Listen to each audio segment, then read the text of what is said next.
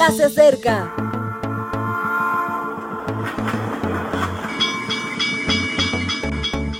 Partimos ya.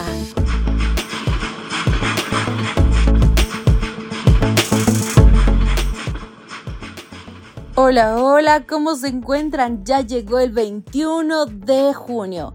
Y gracias a Dios por despertar a un nuevo día y por tener la oportunidad de comenzar compartiendo algo de su palabra. Vamos a dar lectura al libro de Santiago en el capítulo 5 y versículo 7. Por tanto, hermanos, tened paciencia hasta la venida del Señor. Mirad cómo el labrador espera el preciso fruto de la tierra aguardando con paciencia hasta que reciba la lluvia temprana y la tardía. El título de hoy, Penélope. Y con este título cerramos nuestra serie Virtud, Paciencia. Homero escribió dos obras que se hicieron muy famosas en la antigüedad, tanto que se las empleaba como modelo para escribir nuevos textos. Una de ellas es la Odisea, y trata sobre las aventuras y desventuras del viaje de Ulises. Ulises, también llamado Odiseo, era rey de Ítaca y estaba casado con Penélope. Decidió unirse a la guerra de Troya y dejó a su esposa con el anhelo de volver pronto. Pero la ausencia duró 20 años, y 20 años esperó Penélope a su amado.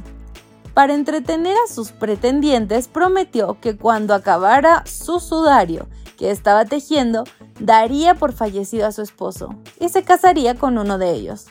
Durante el día tejía y por la noche deshacía lo tejido.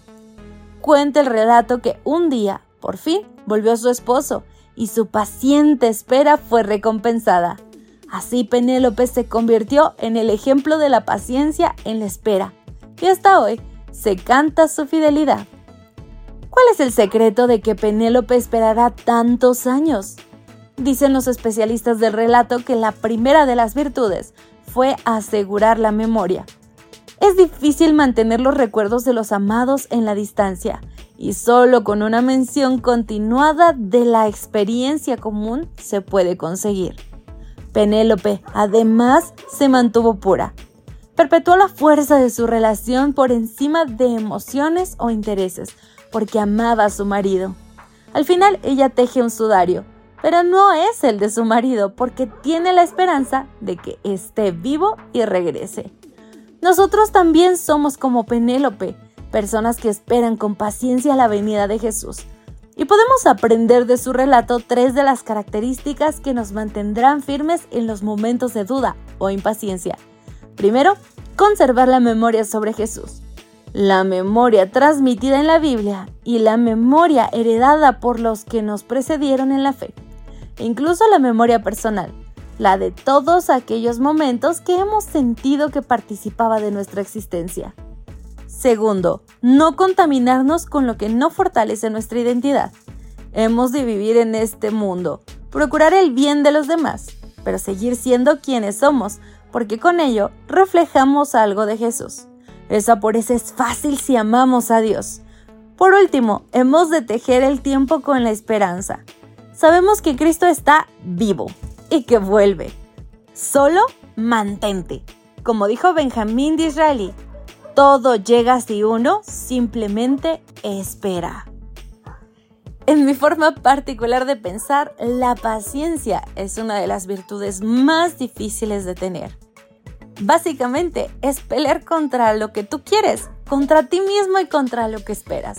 Pero por una razón el Apocalipsis habla de la paciencia de los santos, aquellos que esperan. Así que hoy tienes la oportunidad de ejercitar, ser paciente y esperar en Jesús. Está pronto a volver. Maranata. Gracias por acompañarnos. Te recordamos que nos encontramos en redes sociales.